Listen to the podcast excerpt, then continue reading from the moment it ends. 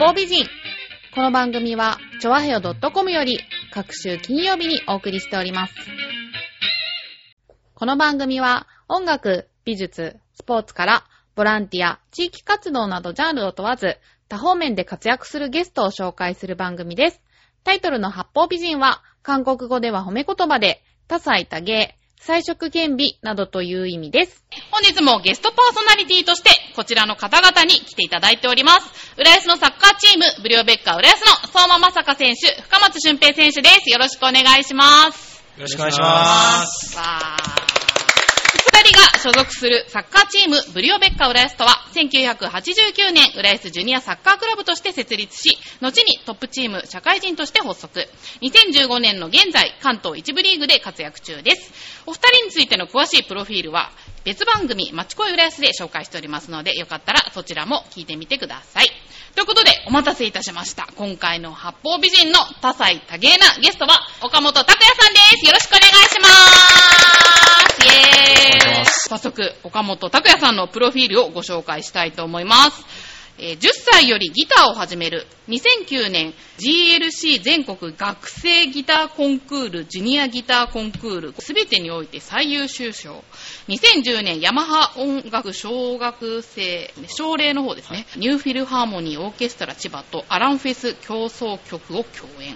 2011年 NHK 首都圏ネットワークキラリこの人に出演。現在はオーストリアのウィーン国立音楽大学在学中です。ということですごい経歴ですねねびっくりですよね。あまり知識がないので、どれだけすすごい方なんですけど、いや、でもなんか本当、天才ギタリストって呼ばれてて、浦安のね、文化会館とかウェブ101とかでも講演されてまして、うちも協力してるんですけど、ユースタイルという浦安の文化事業があるんですけれども、こちらにも出演されたんですけど、すごいソールドアウトでね、私行きたかったんですけど、そう。ね、ちょっと当時はおいくつだったんですか？え当時というのはえーと、ユースタイルの頃。17歳18歳高校生だった高校生。高校生でそれは。ねすごいですよね。そんなあれねで、す、そして、今日はギタージさんということでね、はい生演奏もしていただける、今日はとても豪華なはい収録になりそうですね。今日来てくださった選手、ラッキーですよ。ラッキなんですよ、北東席ですね、ここねえ、本当に。もう近いですからね。本当に。緊張しますねえ癒。してもらいます。僕も家にギター眠ってるんですけどあ、、そうですか。へえ。おじいちゃんがいらないってもらったんですけど、うんそのままタンスに眠り続けてます。一回も触ってないんですか？一触りぐらいしましたね。僕も、僕の部屋のクローゼットに、うん。兄が買ってうん、一時期やってたのが、そのまま眠ってます。ああ、そうですかは。え、それは、いじらない、いじらないっていうか、復活することはないんですか？ないんじゃないですかね。ただかっこいいですよね。ねえ、だって、サッカー選手がね、ギターも弾けたらね、まさにち、ょ結構、モテそうですね。モテそうですよ。やろうかな。ねえ。じゃあまあ今日は天才少年と言われる岡本さんの魅力についてちょっと探ってみたいと思いますが、現在の活動についておはい。聞きしたいんですけれども、はい。今、ウィーンに在学中ってことなんで、はい。今ここにいるっていうのは一時帰国とかですかね？そうですね。一時帰国になります。えっと一応あちらの学校がは秋から始まってでそれで2期生の学校ということで、えーこちょうどこの789月っていうのは夏の休暇で、えー一時帰国してますでは3いヶ月丸々お休みなんですか？そうですね。はい。ね、でも帰国の間もね、いろんな場所で活躍されているようなんですけど、あはいありがたいことに。えー先日はギターカルテットの演奏会もあったということで、名古屋の。なんか面白いですね。ギターカルテットなんてあるんですね。そうですね。どういう感じでって、うん それを説明する、これラジオななんで、ね、かなかもう全くこのクラシックギターが4本揃って、はい。え4人で弾くっていう感じなんですけどうん。もともとそのクラシックギター自体が、えーメロディーからババスからあの伴奏まで全て1人でやってしまうっていう楽器なので4人集まってそれがさらに広がるという感じの演奏だと思いますが。ギター、クラシッはい。クの部類に入るんですね。そうですね、うん。あの生音で全くうんナイロン弦でといううん。クラシックギターっていうクラシックの部類にあ、なんかギターって言うとエレキギターの、そうですそうよそう。ですねライブとかでこう聞く。そうそうそう。の印象の方が、はい、僕も切り口はそこからだったんですけどあ。でさっきおっしゃったように、えっと、自分の家にも親父が昔買って使ってなかったギターがありまして。一緒だ、一やってるわな。違ったよな。それがきっかけでしそれがきっかけで。た。はい、浦安市の地域連携事業って、あの PTA の、はい。えー企画で、えーうんふれあいタイムっていうのが日の出小学校でありまして、うん。でそれでギタークラシックギターを教えますっていう方が、えー平塚先生っていう方がいらっしゃったので、うんえーそこの教室に行ったら楽しくて始まってしまったという何がきっかけかわかんないですね。同じようにね、お父さんが 残したギターがみんなそれぞれあったけど、きっかけはあったんですけどね。もしかしたら私、道行ってたかもしれない。かもしれないですね、いやこういういやあの僕も家にサッカーボールがありました僕もきっかけはあったんでしょうか いやいやいやそれはじゃあ人はやっぱなるべくしてなるのかな？そうですね。わかんないですね。わかんないですね。じゃあそんな岡本さんにですね、選手からも質問をしていただきたいと思うんですが、なんか聞いてみたいことありますか？じゃあ、深松選手から。そうですね。まあ僕も中学と同時に、まあ浦安出て寮生活してたんですけど、うん。ちょやっぱ岡本さんは日本からまず出てウィーンまでもう外国行っちゃったんで、まあ、そのはい。決意っていうかもう並大抵なことじゃないと思うんでちょっとそれすごいなと思ってちょっと聞きたいなと、まあ、ちょっと子供たちにもそれは結構、まあ、育成の方もやってるので、は伝えられたら伝えたいなと思ってちょっとそれは聞きたいなと思います、とその行った先がウィーンだったっていうだけなんですけどでそのやっぱり場所も遠いですし だけだけというのもおかしいですけど 実はあの学費とか、えっと、文化への国の国の支援とかそういうものがあっちのヨーロッパの本場の方がとても充実していったりするので学費も日本の音楽大学に通うよりはるかに安かったりそうなんだ。びっくりするぐらい、えっと例えば年間700ユーロつまり9万円とかえ？信じられないような。ゼロが足りないんじゃないか あ年間じゃない半年ですね。ごめんなさい。半年。あはい。えでも半え？年でも。はい。音楽代が？音楽代。国立嘘。音楽代。国立、あ、でも国立だから。かまな。でも日本だったらもっと。しますね。100万円とか。そんなになってたっちょっと詳しくは分かりませんけど。とても。なのでそれもあってでせっかくなら本場にということで。でウィーンに行った理由が、えっと自分が習いたい先生がウルグアイって南米から来てるのででその先生に習いたいっていうことで、えーウィーンに行ってしまいました。世界的に有名な方なんですか？その先生は。そうですね。はい。アルバロ・ピエリと言います。なんか、スケールが大きいですね。あまり大きすぎてちょっと安定しちゃいましたけど岡松先生がボカッとしてます。やっぱりあれですか、勢いで結構行っちゃった。勢いですねやっぱはい。やっぱり躊躇していいろいろ考えたら日本にとどまってた方が良かったこともあるでしょうしただそこはやっぱ自分もある程度抜けていたところがあるので幸いと言いますか結構こう見えてあの天然ってよく言われるのでああ、そうなんだ。そうなんですすごく落ち着いた印象ですよね。そうですまだそこの部分は見せてくれてない。ちょっとお願いします。引き出してください。このままだとなんか堅物みたいになっちゃう。ん でじゃあどうですか？相馬選手からは何か質問ってありますか？そうですね。ウィーンに行って、はい。逆に日本のいいところ、はい。やっぱ日本ってここいいなっていう部分とか、はい。結構あんま音楽関係ないかもしれないですけど、はい。あったらぜひ教えてほしい。はい。あのーとてもやっぱりあの暮らしていてその文化の面とか、えー人の暮らし方と人間との接し方ってすごい感じるんですね。なのでそうですね。まず日本のその人をリスペクトの仕方とか、えー上の人を敬うとか礼儀正しさとかそういうのはすごい外に外から見て初めてああすごいもんだなと思いましたし、えーあと食事もやっぱり魚があるというのは。あ、ウィーンって魚ないんですか？ないんで。す。あのー、えー、なんで？えっと、海がないのでオあー、スそうだね、トリアは確かに。あない。真ん中の方だもんね。で川魚は食べれるんですけど川の匂いがしたり、川の香りが。ぶっちゃけあんま食事面はあまりって感じですか？そうです。美味しいものももちろんあるんですけど肉を叩いて揚げてはいよ出来上がりとかシュニッツェルて、あの、カツレツみたいなものとか、名物でありますけど、はい。へー、美味しそう。うんただ、やただ。っぱり、日本のものが好きです。そりゃそうですよね。和和食が一番ですよね。ウィーンに行って何が恋しくなりますか？和食。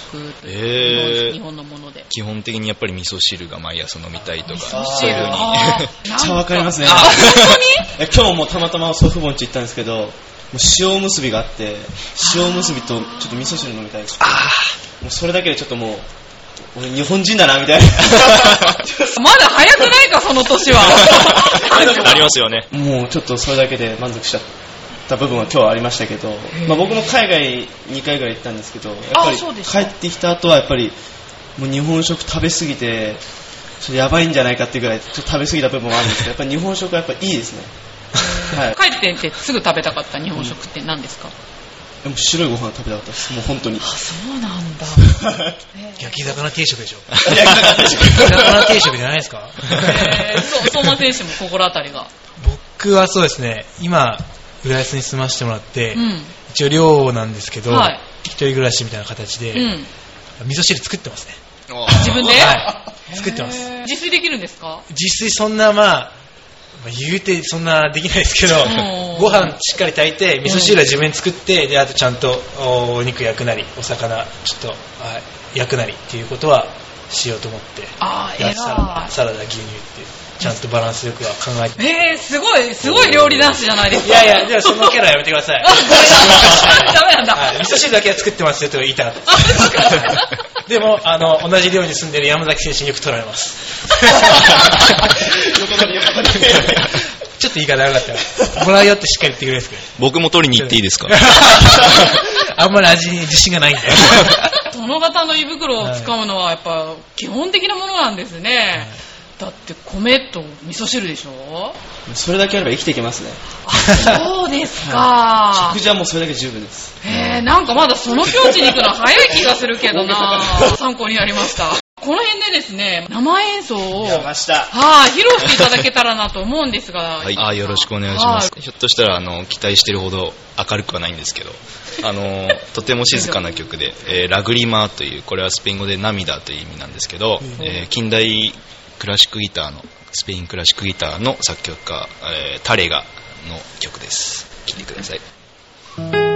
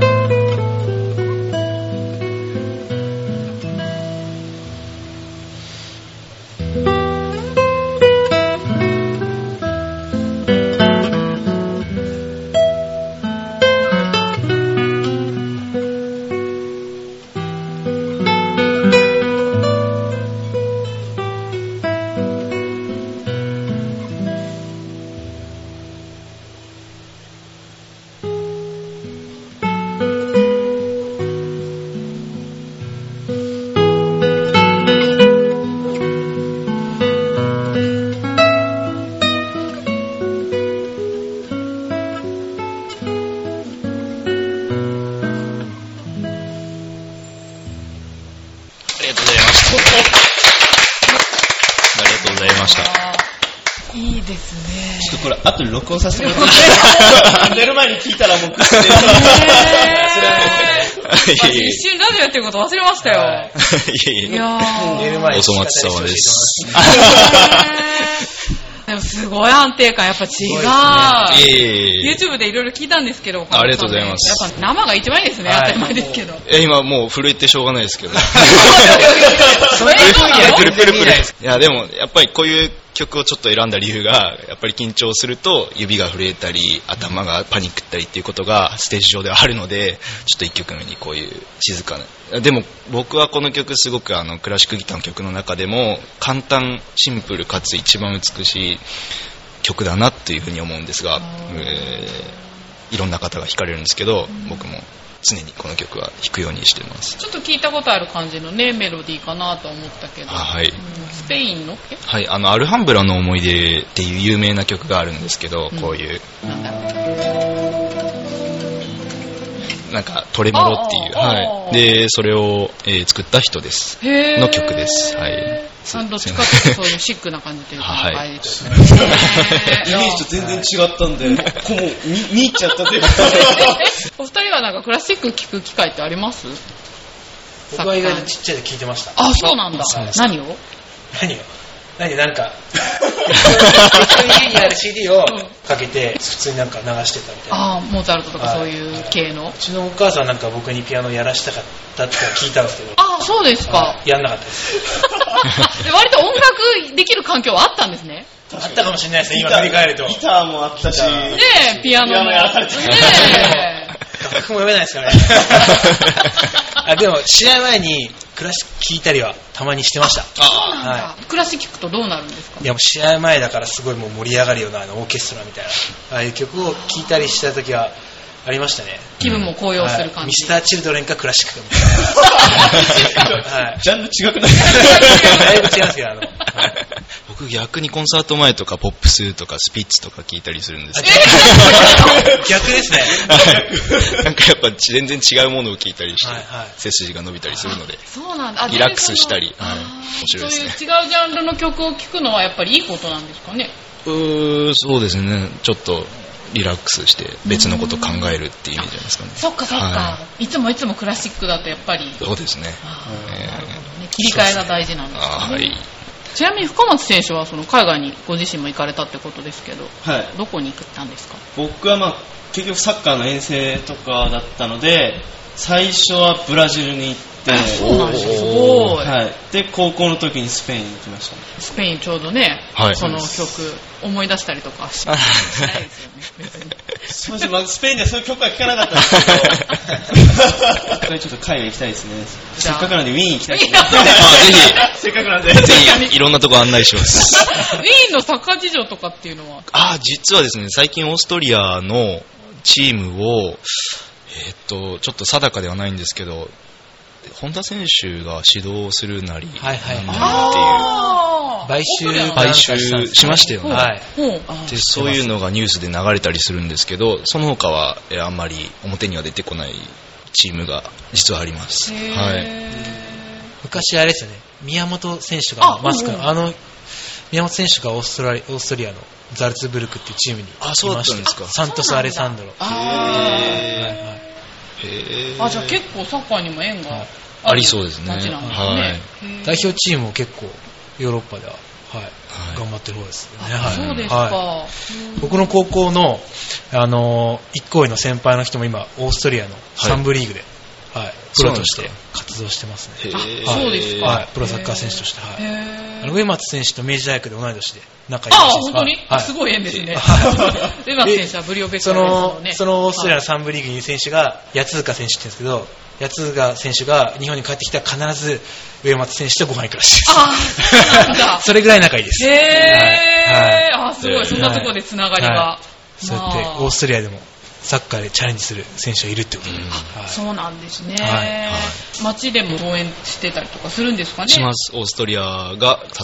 う時はしますし、で、ドイツと隣の国なので、えっと、なぜかオーストリア国民がドイツ戦の時にドイツをうわーっつって応援したり、応援、応援するの？ああ、そうなん意だ。してたりする人もいます。はいまあ、近い。そうですね。言語も一緒なので、あはいドイツ語。そういう感じなんだ。はい。仲いいんですですうん。ね。まあなんかあの歴史的にはいろいろバチバチあったかもしれないんですけど、でもまあスポーツとなるとうん。国境を越えてって感へー。じ、すごくいい人たちがいっぱいいます。そうなんだ、はい。東京のチーム負けたから次埼玉を応援するとかそういうのないから。ない。そうなんですか。そう考えるとなんか。やっぱちょっと、全然文化が違うんでしょうね。そうですかね。なるほどね。ウィーンって言えば、い。やっぱり音楽家だったら誰もがね、憧れるところで、本当音楽学ぶんだったらトップクラスのとこなんじゃないかと思うんですけど、はい行く前とのギャップとか、はい行った中でやっぱ優秀な人が集まってるわけじゃないですか。はい。すごくそういうので苦しんだりした経験って岡本さんあるのかなと思って。あります。あるんだ。そうですね。行って1年目、2年目とか、えー最初の方はすごく、えーやっぱり周りのレベルが高くて、えー自分はなんで来てしまったんだろうと。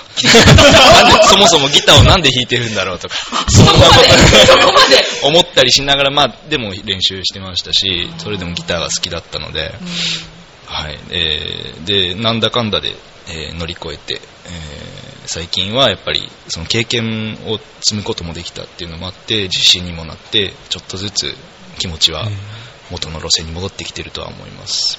やっぱり挫折仕掛けたりもしましたけど、ただ、まあ、この先もあるでしょうけど、うん。とりあえずは大丈夫です。最初なんかそれこそ言語とか、はい。生活習慣とかの壁もあると思うんですよね。そうですねはい。そその辺はどうや、どういう感じだったんですか？そうですね、もう、えっ、と、最初に基礎だけこっちで3ヶ月ぐらいやって、ドイツ語をやって、で、あちらに行って、現地の語学学校に行ったんですけど、で、そこで友達を作ったり、で、最初はもう本当に日本人って感じで、黙って、こう、おとなしくしてたんですけど、いや、これじゃいかんって、うん。お金も払ってて何してんだって。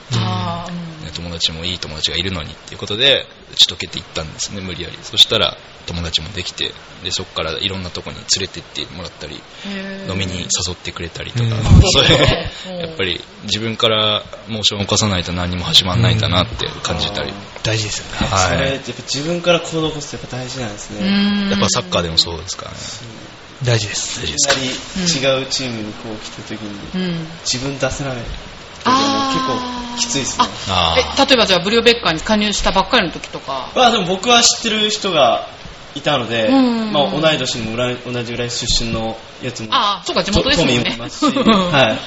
まあ僕の高校の時の先輩もいたんで、まだ良かったですけど、高校に行った時とか本当に周り知らない人だけだったんで、ちょっと引きこもりになりがちなあれでしたけど、そうなんだ。体育会系の人でもそう思うんだ。結構、はい。やっぱでも行動を起こすって大事なんだなとは、へえまあ今も聞いて思います。相馬選手どうですか？行動こそ、まあ、僕はポジションフォワードなので、はい。あの、い。や、その周りのうん。チームメイトはどんなプレーするのかなって特徴はうん。しっかり見るようにはしてますね。やっぱり。この選手だったらここにパス出てくるだろう。このタイミングで出してくれるかなっていうのは、まあ今はまだ半年ほどしかプレーしてないんで、今も掴んでる途中なんですけど、そこはそこを合わせてって要求していったらどんどんあってどんどんパス来ると思うしそこの部分はやっぱりちょっと見てほしいって自分から伝えることがもっとできたら自分でもうまくいくっていう感触はあるんですけどね。ああそうですか、はい。やそういう意味じゃなんかやっぱ音楽も似たような感じはいなんですかね、先ほどのねカルテットとか、はい。ああやって複数でやるときとかって大変ですよね。帰国してはい。期間で限られてるじゃないですか、はい。練習時間とかあんまなさそうですよね。あーまあないです。ね、はい。だからどうしてんだろうとかいつも思うんですけど。そういう人結構ね。まあ、お互い時間が合わなかったりするので,、うん。であらかじめメールとかそういうもので、この日この日この日っていうのを抑えてでその中でやっぱり3回とか2回とかそういう回数合わせをして本番に持っていくんですけどそれも経験が多ければ多いほどそのあうんと言いますか。初めて会った人でもやっぱり音楽家同士のあうんっていうのがあるみたいで。やっぱあるはい、回数が少なくてもだんだんと上手くなっていく実感はあります。じゃあねまた2曲目。あはい。いやあのこれどういう方を紹介するっていうのが八方美人。えーとですね、八方美人は多彩。多芸とか彩色兼備とかすごい人を意味するんですよ。日本語だとちょっとねほらいろんな人に愛想振りまくって意味なんですけど。残念ながら僕は別に多多彩多芸じゃない一発芸ですこれは。これしかないんです。大して面白い話もできないので。いやいやいやいや彼でも私面白いと思いますいやいやいやありがとうございます。はい。えっと、2曲目に弾かせていただきますのは、ブエノスアイレスの夏。これはあの、南米のアルゼンチンのブエノスアイレスっていう首都あ都市があるんですけど、で、そこの四季をアストル・ピアソラという単語のえー単語を生んだって言われる人が、えー書いた組曲がありまして、で、その中の夏をギターソロ編曲で聴いていただきます。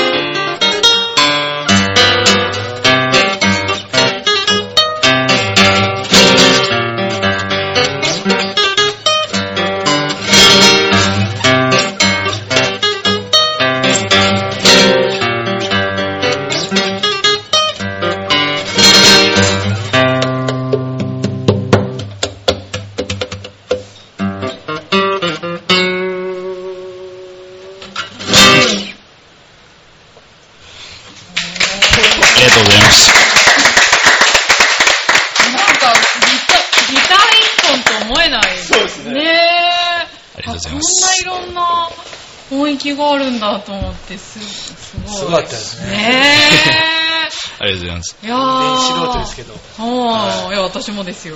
いやー、すいやごい、でも僕も実は南米に行ったことがないので、あの、さっきブラジルに行かれたってことですごく羨ましく。なんか何気にね、アルゼンチンとかってサッカー強いとこ。そうですよね。アルゼンチン強いですよ。ですよね。アルゼンチンとブラジルはうんサッカー南米で。ね、そこで生まれた音楽っていう文化が豊富なんですね。そうですね。はい。土着の。私的にはそのアンニュイな感じが好きかも。カラッと明るいだけじゃなくて、はいててそうですね落ち着く感じが。はい。土臭い感じが。ああ、そうですね。ねとりあえず今日寝る前と、明日試合あるんですけど、試合前にちょっと YouTube で検索してあ あ、ぜひぜひぜひ。あ、っていうか、あ試合なんですね。そうなんですか？ごめんなさいね、あ引っ練習じゃないおーちょっと聞こうかなと思って、寝る前に調べて、初めて聞いた。こんな聞き方もあるんだとか、こんな音なんだとか、もう、もう。ちょっとびギっくター、りギター奥深いですね。ギター奥深い。いやいや、ありがとうございます。クラシックギターをそうやって本格的にはい勉強されてる方って私あんま知らないんですけど、はい。日本では第一人者とかそういう方とかっていらっしゃるんですか？はい、いらっしゃいます。そうなんですね。はい。えっと、例えば。ば、あの、よくあの、車の CM で昔最えークラシックギターの女性の方で村地香織さんっていう方がいらっしゃったり、でとても有名になったりでその方が CM に出たりしてでクラシックギターが有名になったりあ、そうとなんそういうもえ がやっぱり上の世代の人たちのおかげでどんどんとクラシックギターっていうものが広まりつつはあると思うんですけど、まだやっぱりマイナーなものなので。はい。で自分たちの世代も頑張って、えーどんどんやっぱり若い人たちに普及できたらなっていう思いもあります、はい、なんか尊敬してる人とか、はい。目標にしている方とかいらっしゃるんですか、そうですね。やっぱり福田真一さんとか福田真一さんその 村地香織さんの先生である方とかそうなんですか。やっぱりギター界のパイオニアと呼ばれて、えー素晴らしい。おいくつぐらいの方なんですえーっと60今34かあ、でもまだそんな、そうですね、はい。現役でやられてるんですか？現役です、はい。うん。いや音楽家は多分生涯現役って言えるかもしれないですね。引退とかってあるんですか？ねあーよくあの有名な外国のギタリストが日本に来て引退来日みたいなコンサートはたまにあるんですけどもう日本来ませんよっていうああコンサートとか、はいはいはい、はい。75日本には来ませんよっ歳てことですか？はい、もうこれ以上世界回れませんっていう。あー、体力の限界って意味で。はい。体力のはいはいはいはそういう方もいらっしゃいますし。じゃあ、ちょっと最後の質問なんですけど、これまで一番印象に残っているコンサート、ご自分のでも、他の人のでもいいんですいや自分のは大概忘れたいものばっかりなんで なんちゃって。いやいやいやまあでもやっぱりうん。そうですね。初めて聴きに行ったクラシックギターのコンサートっていうのが一番印象に残ってますね。でそれはいつ？